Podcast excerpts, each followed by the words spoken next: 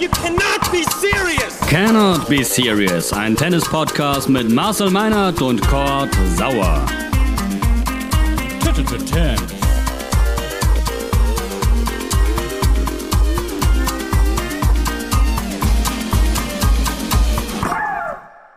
Cannot be serious. Es ist eine Ausgabe ganz in weiß. Warum? Weil Wimbledon vor der Tür steht. Endlich wieder, die Sehnsucht ist groß. Wir hatten heftige Entzugserscheinungen in 2020 und ich bin mir sehr sicher, das ging nicht nur mir so, sondern auch der bezaubernden Niki Geuer. Niki, schön, dass du Zeit hast. Lieber Marcel, ich habe die Ehre. Danke dir. Und äh, wie war das jetzt mit den Entzugsentscheidungen letztes Jahr? Ja, das war merkwürdig, ne? Ein Jahr ohne Wimbledon, ein Jahr ohne dieses äh, besondere und für mich auch wichtigste Turnier des Jahres. Und umso mehr freue ich mich, dass wir jetzt ab Montag wieder die Matches dort schauen können.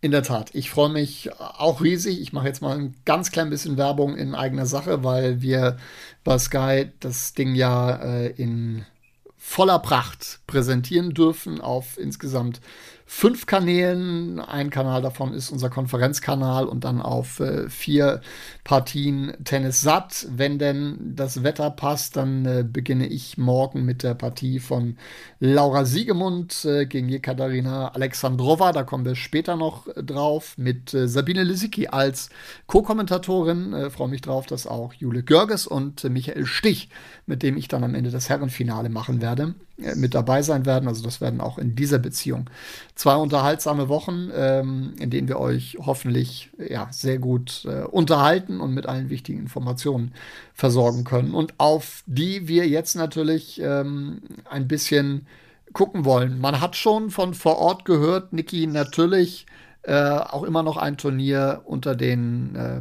Bedingungen der Pandemie, weil die Bubble ein bisschen strenger ist als in den letzten Wochen. Was hast du mitbekommen? Und das habe ich auch so mitgekommen, mitbekommen. Ich muss ehrlich sagen, dass in Paris die Bubble nicht besonders streng war. Wir durften eine Stunde am Tag raus. Die Kontrollen waren ja eher lasch gehandhabt und äh, man hätte auch zwei, drei Stunden wegbleiben können, ohne dass es jemand gemerkt hat. In Wimbledon soll es deutlich strenger sein, dass man wirklich sich äh, nur in der Bubble aufhalten kann und dass auch strenger kontrolliert wird und dass man ein- und ausgescannt wird mit seinem Badge, wenn man die Anlage verlässt oder ins Hotel kommt. Und äh, das habe ich mir auch so vorgestellt, dass es doch dort strenger gehandhabt wird, so wie alles andere auch.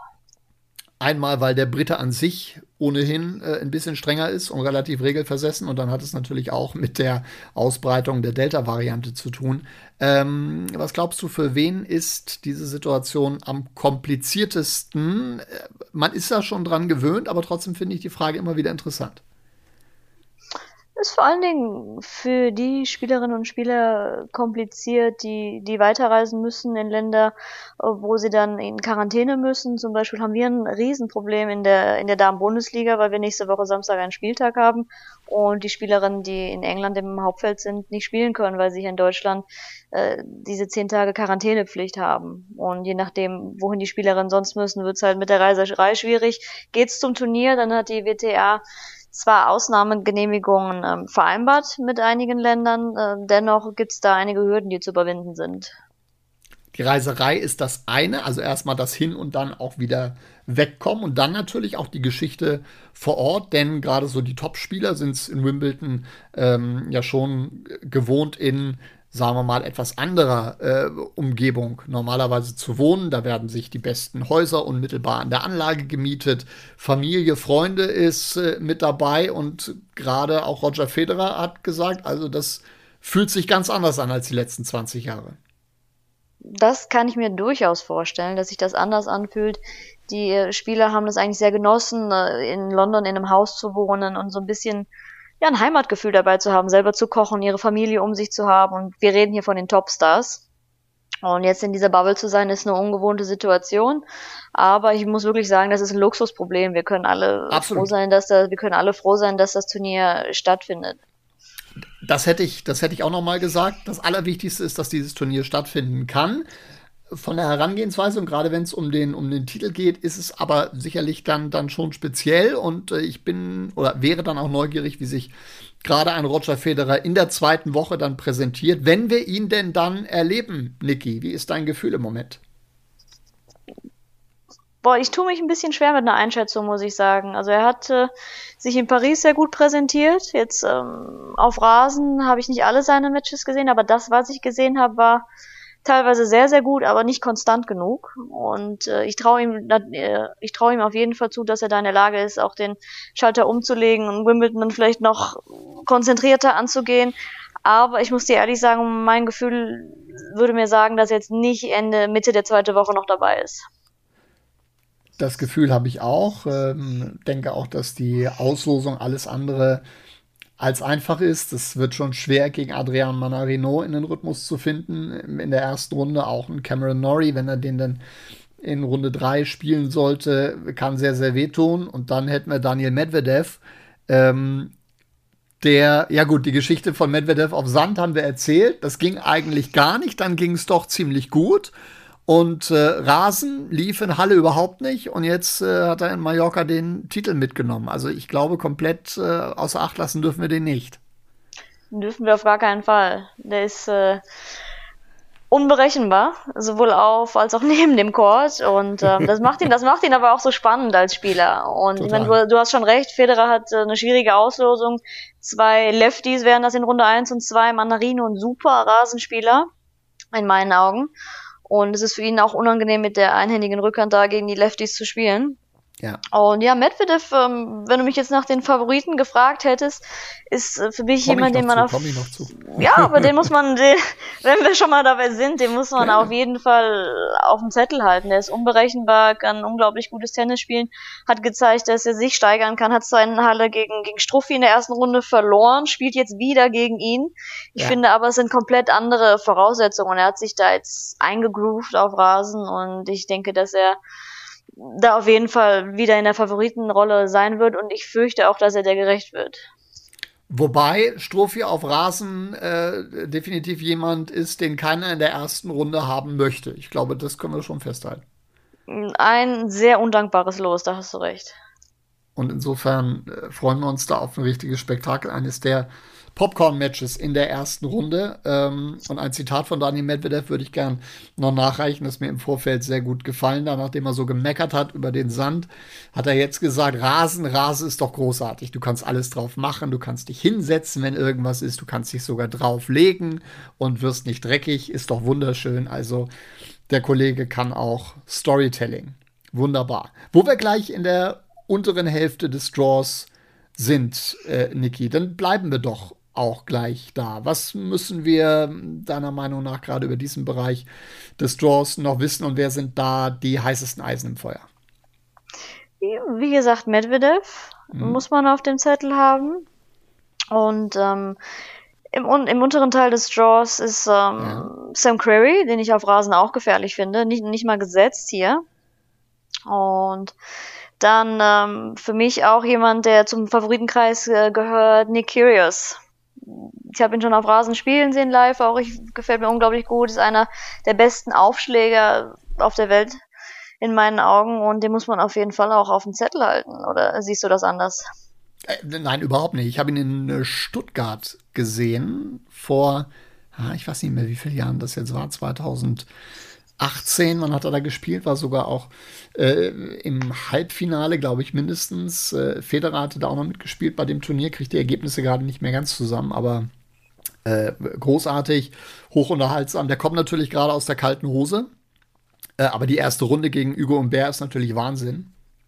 Gegen den Champion aus Halle, der Rasentennis ja auf seine eigene Art und Weise äh, interpretiert. Sehr eleganter Spielertyp, gefällt mir richtig gut.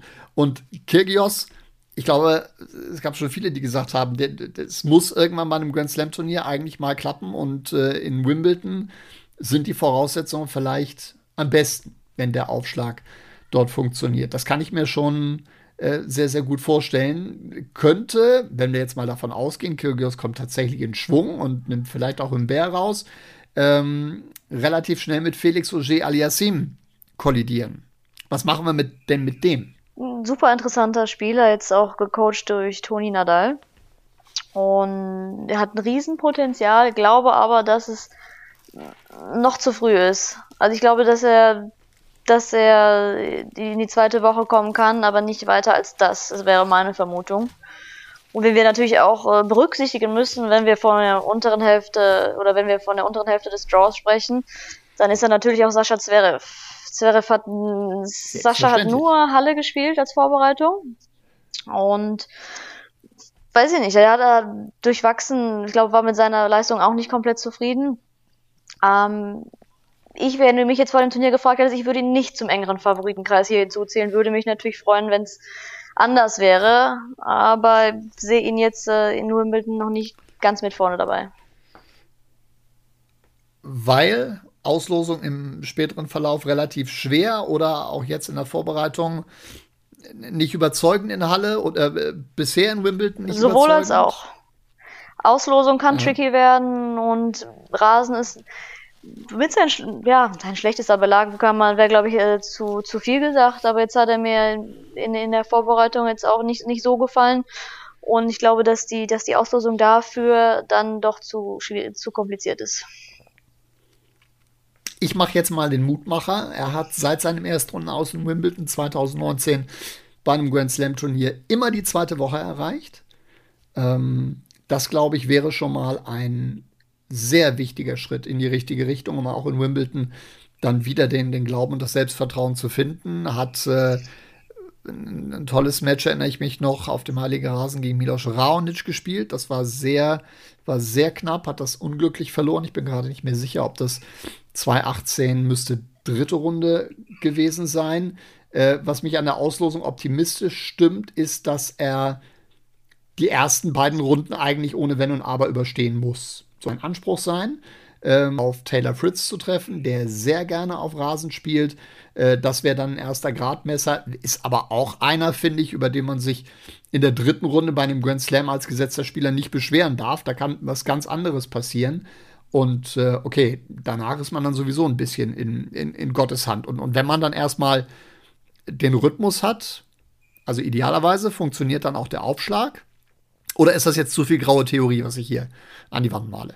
Hm, nein, aber ich meine, er hatte, er spielt in der ersten Runde gegen Qualifier, der auch schon drei Matches dort gewonnen hat, Talon Griegsbohr. Ja. Äh, natürlich ist das jetzt nicht keine Auslosung, von der man sich fürchten muss, aber gegen Qualifier zu spielen ist immer undankbar, weil die drei Matches gespielt haben.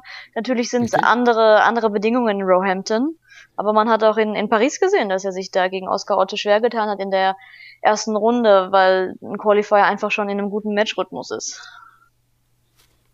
Nichts hinzuzufügen. Also spannende Konstellation. Wir sind sehr neugierig, wohin das läuft. Möglicherweise ja ähm, wenn es dann einigermaßen ideal klappt, in Richtung Viertelfinale, vielleicht gegen Matteo Berrettini. Und ich, den habe ich ganz oben mit dabei. Ich würde, ich würde Sascha auf jeden Fall wünschen, dass er, dass er bis ins Viertelfinale kommt. Ähm, wenn er, wenn er hofft, dass er schnell seinen, seinen Matchrhythmus findet und dann ist es ein offen, offenes Match gegen Berrettini, der sich auf Rasen offensichtlich auch sehr wohl fühlt, wenn man die letzten Ergebnisse betrachtet. Und ich kann dir da nur zustimmen, dass er sicherlich da auch in der zweiten Woche ein Wörtchen mitzureden hat.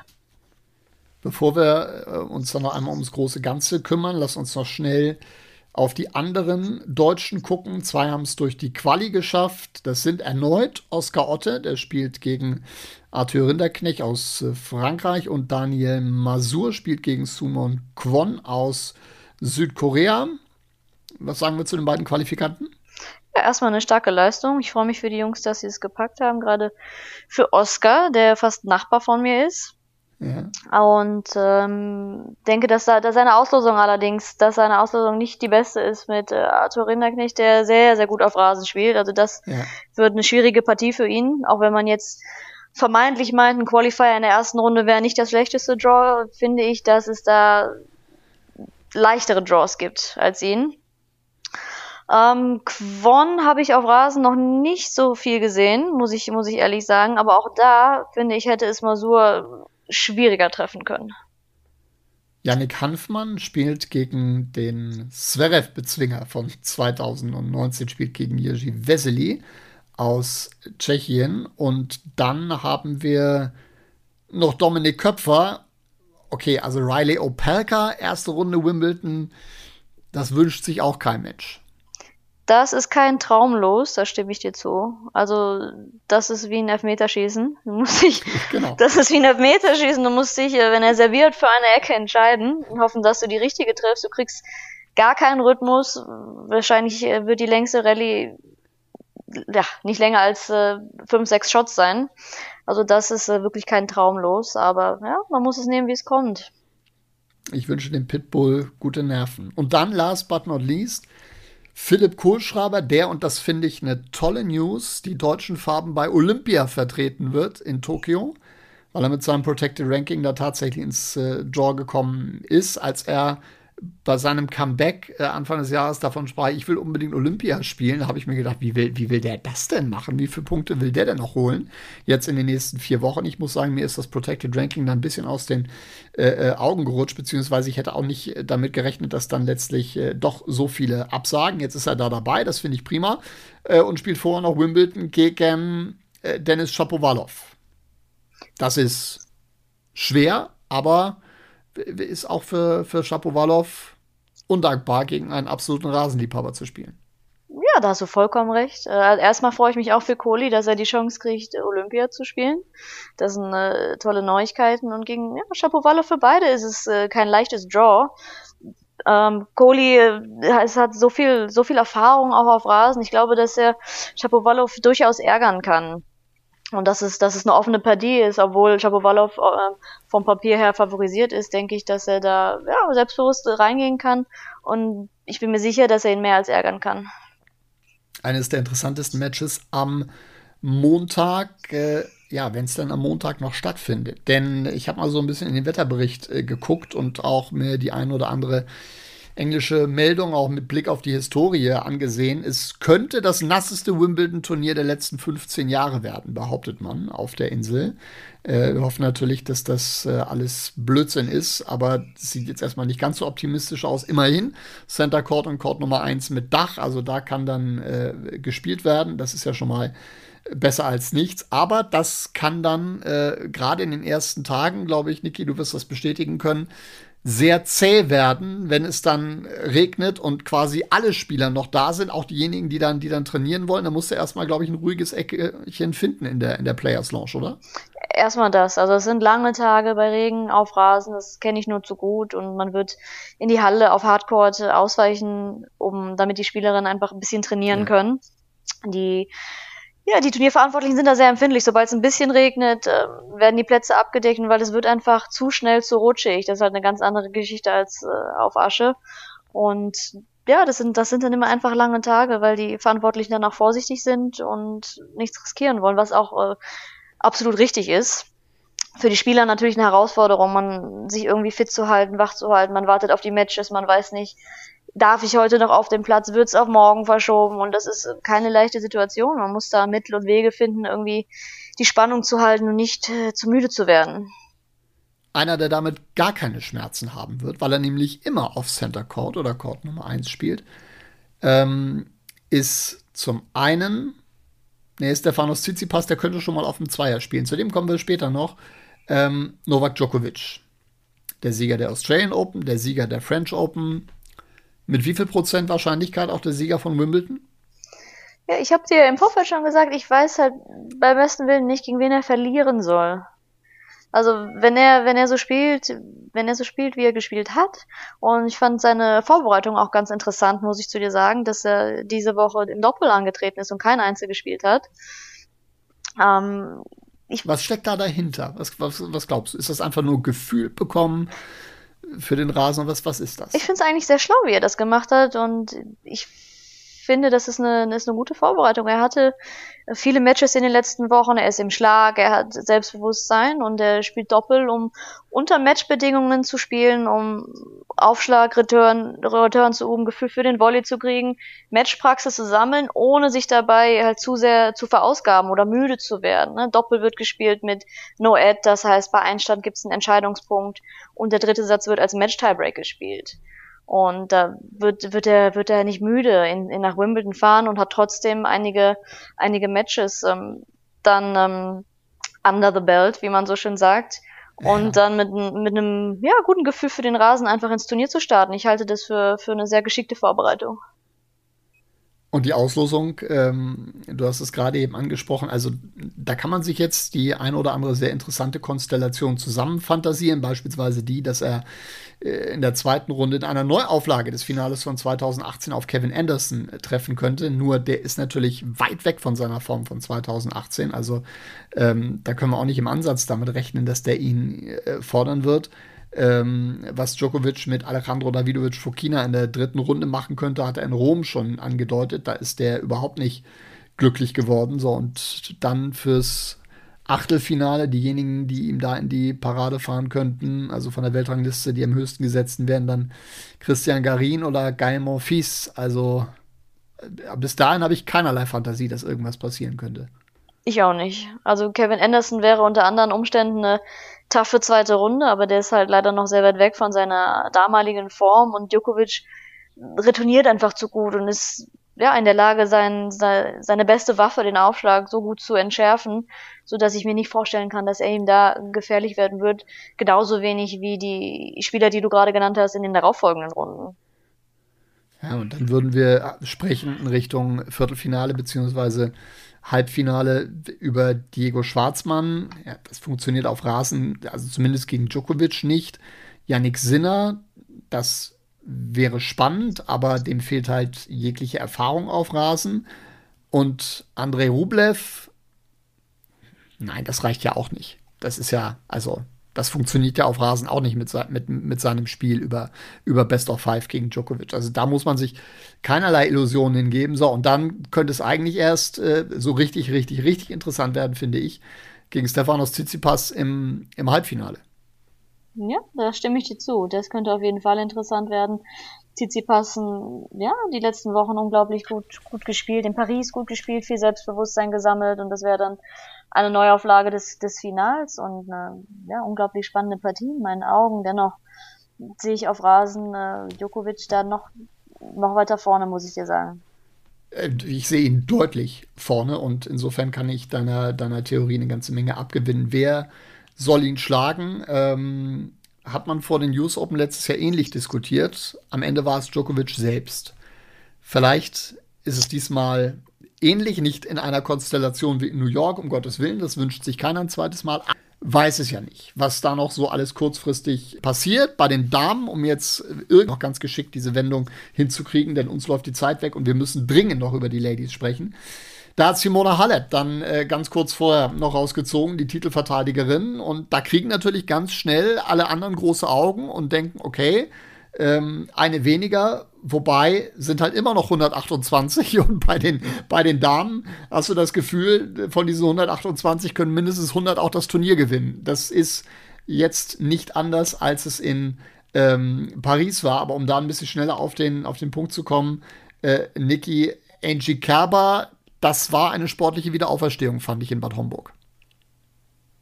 Ja, eine unglaublich tolle Woche gespielt in Bad Homburg und ich glaube, das hat ja auch sehr viel bedeutet, nachdem das Jahr sicherlich nicht so gelaufen ist, wie sie sich das vorgestellt hat.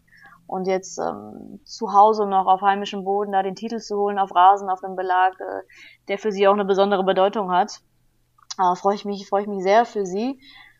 Muss Adi allerdings sagen, dass sie trotzdem nicht in den, in den Favoritenkreis für Wimbledon zählen würde. Wie siehst du das?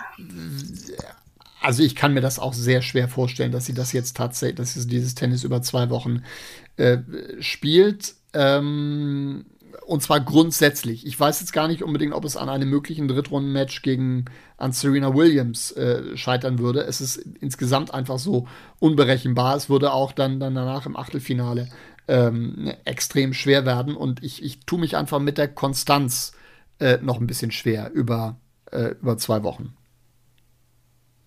Dem stimme ich zu. So sehr ich es ihr auch wünschen würde, allerdings ich, allerdings bin ich da absolut deiner Meinung, dass ich äh, nicht glaube, dass sie das über zwei Wochen spielen kann, zumal in Wimbledon ja nochmal ganz andere Namen dabei sind, die jetzt vielleicht auch bei Homburg nicht gespielt haben. So, dann müssen wir jetzt aber auch äh, in Medias Res gehen. Wer kann es über zwei Wochen durchziehen? Ashley Barty habe ich auf dem Zettel. Das ist jetzt, äh, ja. wenn, wenn, der, der Körper, Körper mitmacht. mitmacht. Das ist natürlich kein Geheimtipp. Aber eine tolle Spielerin auch auf ja. Rasen. Es ist so komplett, hat diesen fiesen Rückhandsleist, die hat so gute Hände auch am Netz. Ähm, wenn sie, wenn sie fit ist und der Körper zwei Wochen lang hält, hat sie ja gute Chancen, da weit zu kommen. Ähm, Coco, Coco Vandeweg ist auch oben bei Barty. In, in meinen Augen auch mit einer okay. der besten Rasenspielerinnen überhaupt auf der Tour. Hat immer mal wieder Probleme ja. mit der Konstanz, mit einer hohen äh, Unforced-Error-Quote in ihrem doch sehr aggressiven Spiel. Das könnte eine aggressive, äh, das, könnte, das könnte eine aggressive Partie werden. Das könnte eine spannende Partie werden gegen, gegen Barty. Beides tolle Rasenspielerinnen. Wenn Barty fit ist, ähm, sehe ich sie da vorne. Und wer mir sonst noch gut gefallen hat, waren ähm, Belinda Bencic oder Victoria, Victoria Azarenka, die für mich auch mit zum äh, Favoritenkreis zählen. Und wenn ich immer, immer auf dem Zettel habe auf Rasen, ist dann noch äh, Petra Kvitova. Das wären so die, die ja. fünf, die ich in den Favoritenkreis zählen würde. Jetzt hast du Serena ausgespart. Warum? Ja, Serena ausgespart, weil ich Boah, ich meine, ich hab, wir haben uns schon mal darüber unterhalten. Wir haben uns schon mal darüber unterhalten. Sie ist eine Wundertüte, man darf sie nie, ja. man darf sie nie abschreiben, man muss sie auf dem Zettel haben. Dennoch hat sie auf mich nicht den Eindruck gemacht, dass sie physisch in der Lage ist, das äh, zwei Wochen durchzustehen da. Punkt. Sehe ich genauso. Bei mir läuft hier zwar im Hintergrund, wenn ich jetzt, wann dann, aber äh, nützt nichts. Also sehe ich ganz genauso. Ähm, und wie schlau werden wir aus Arena Sabalenka? Das ist eine gute Frage. Also das ist äh, auch eine Wundertüte. Ich meine, sie hat dieses sehr aggressive Spiel. Wenn sie, wenn sie gut trifft auf Rasen, möchtest du da nicht auf der anderen Seite stehen. Und ja, aber sie hat bei den Grand Slams bisher halt auch immer noch die Konstanz gefehlt. Ne? Hat dann, ja, ich meine, sie ist ja an zwei gesetzt. War sie noch nie bei, war sie noch ja. nie bei einem Grand Slam Turnier. Ich glaube, dass sie, dass sie damit umgehen kann, dann auch hochgesetzt zu sein oder in der Favoritenrolle zu sein. Dennoch würde ich sie jetzt nicht mit zu den Favoritinnen auf den Titel zählen. Die steht sich noch ein bisschen zu oft selbst im Weg. Also wenn die ihr Spiel über zwei Wochen tatsächlich konstant durchpowern kann, dann gibt es fast keine, die da, die da widerstehen kann. Also natürlich gibt es Mittel, das haben wir in den letzten Wochen auch gesehen, um, um Sabalenka äh, aus dem Spiel zu nehmen, aber man muss sie tatsächlich ins, ins Nachdenken bringen. Denn diese Power ist schon äh, unwiderstehlich, aber sie ist noch nicht so gefestigt in ihrem Spiel, wie sie es denn äh, sein müsste, um tatsächlich den Titel zu holen. Das sehe ich ähnlich und das wird nervlich sicherlich spannend. Ich fände es ja interessant, wenn Gabin Muguruza mal wieder ein Wörtchen mitreden würde. Sehe ich sehr, sehr gerne auf Rasen. Ich bin neugierig auf, auf Iga Swiatek. Ähm, ja, die, das sind so die Namen, die ich gerne noch äh, ergänzen würde. Und dann gibt es wahrscheinlich noch sieben andere, über die wir uns am Manic Monday noch unterhalten, die wir äh, bisher überhaupt gar nicht auf dem Zettel hatten. Es ist eine großartige Konstellation und ich muss sagen, ich kann es nicht erwarten, dass es, dass es wirklich losgeht herausragend. Wir haben über die, die deutschen Mädels noch nicht gesprochen, über Angie Kerber schon. Erste Runde gegen Nina Stojanovic, die spielt das erste Mal in Wimbledon. Das ist eine gute Ausles Auslosung. Gleiches gilt für Jasmine Paolini, Wimbledon-Debüt gegen Andrea Petkovic. Niki. Auch da, auch da würde ich sagen, dass, dass das Los sicherlich schwieriger sein könnte für Andi. Ich finde, sie hatte keine guten Auslosungen in den ersten Wochen des Jahres. Und jetzt gegen Paul Paulini, ja. die Italienerin, die auf Asche sehr gut spielt, auch auf Hardcore, die auch immer bessere Ergebnisse hat, sehe ich Andi vorne, einfach weil sie mehr Erfahrung hat auf Rasen und halt auch mehr Grand Slam Erfahrung hat. Ähm, darf die Italienerin nicht unterschätzen. Sie hat auch ganz gute Hände. Ähm, auch ganz gute Hände, sowohl von der Grundlinie, spielt schon mal gerne einen Dropshot, als auch am Netz. Und dennoch ähm, hat sich Andi gut äh, präsentiert, jetzt auch auf Rasen in Bad Homburg. Gerade da in ihrer Erstrundenpartie hat sie mir sehr, sehr gut gefallen gegen äh, Sorana Kistea. Und ich denke, sie ist wieder auf dem, auf, auf dem Vormarsch und kann selbstbewusst in diese Partie gehen. Selbstvertrauen will auch Mona Bartel tanken mit äh, Protected Ranking im Feld, spielt gegen Shinlin Zhu aus China, da ist durchaus was möglich, aber Mona fehlt wirklich Rückenwind und ihr fehlen Ergebnisse. Drücken die Daumen, dass sich da äh, jetzt ein bisschen mehr dreht, nachdem ja bei den French Open sämtliche deutsche Damen in der ersten Runde ausgeschieden sind. Also das darf uns in Wimbledon äh, nicht nochmal passieren. Mal gucken, was Laura Siegemund dazu beitragen kann. Die habe ich ganz am Anfang der Sendung äh, schon angesprochen. Und äh, jetzt schließt sich quasi der Kreis gegen Jekaterina Alexandrova.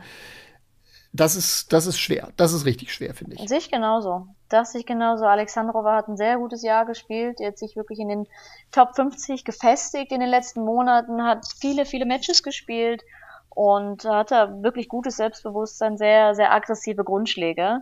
Und Laura ist normalerweise auch in der Lage, das durch, durch ihr geschicktes Spiel ihre, diese aggressiven Grundschläge zu entschärfen. Allerdings muss man da erstmal zur Entfaltung kommen, wenn man von Anfang an so unter Druck gesetzt wird. Also ich sehe das genauso wie du, dass das eine große Herausforderung sein wird. Die Frage ist halt, ähm, wie sehr kann Laura den, den Rhythmus von Alexandrova brechen? Wenn ihr das gelingt, hat sie eine gute Chance, aber wenn sie ihr dominantes Spiel, also wenn Alexandrova ihr dominantes Spiel aufziehen kann, dann wird es ganz schwierig.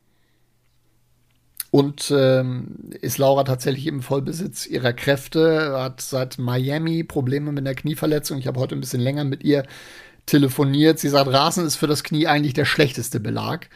Das macht jetzt nicht so fürchterlich viel Mut, aber es ist momentan bei ihr das Klassische von Match zu Match denken ähm, und sich wieder ein bisschen mehr Sicherheit und, und Selbstvertrauen zu holen, dann auch im Hinblick auf die zweite Saisonhälfte. Ja, das war doch ein wunderbarer Ausflug durch äh, das Draw, durch das, was uns äh, die nächsten 14 Tage äh, erwartet. Und jetzt würde ich sagen, lasset die Spiele beginnen. Niki, es war mir eine große Freude. Klar, das kann ich nur zurückgeben. Ich freue mich sehr, dass es, dass es morgen endlich losgeht. Und ähm, ich freue mich dann natürlich auch, deine Stimme während der Partien zu hören, Marcel.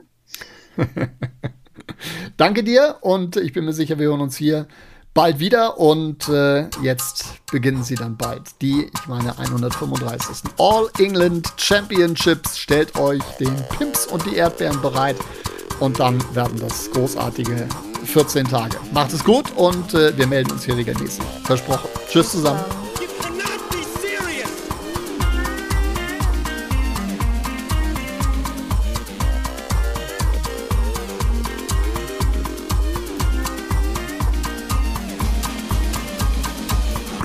terms.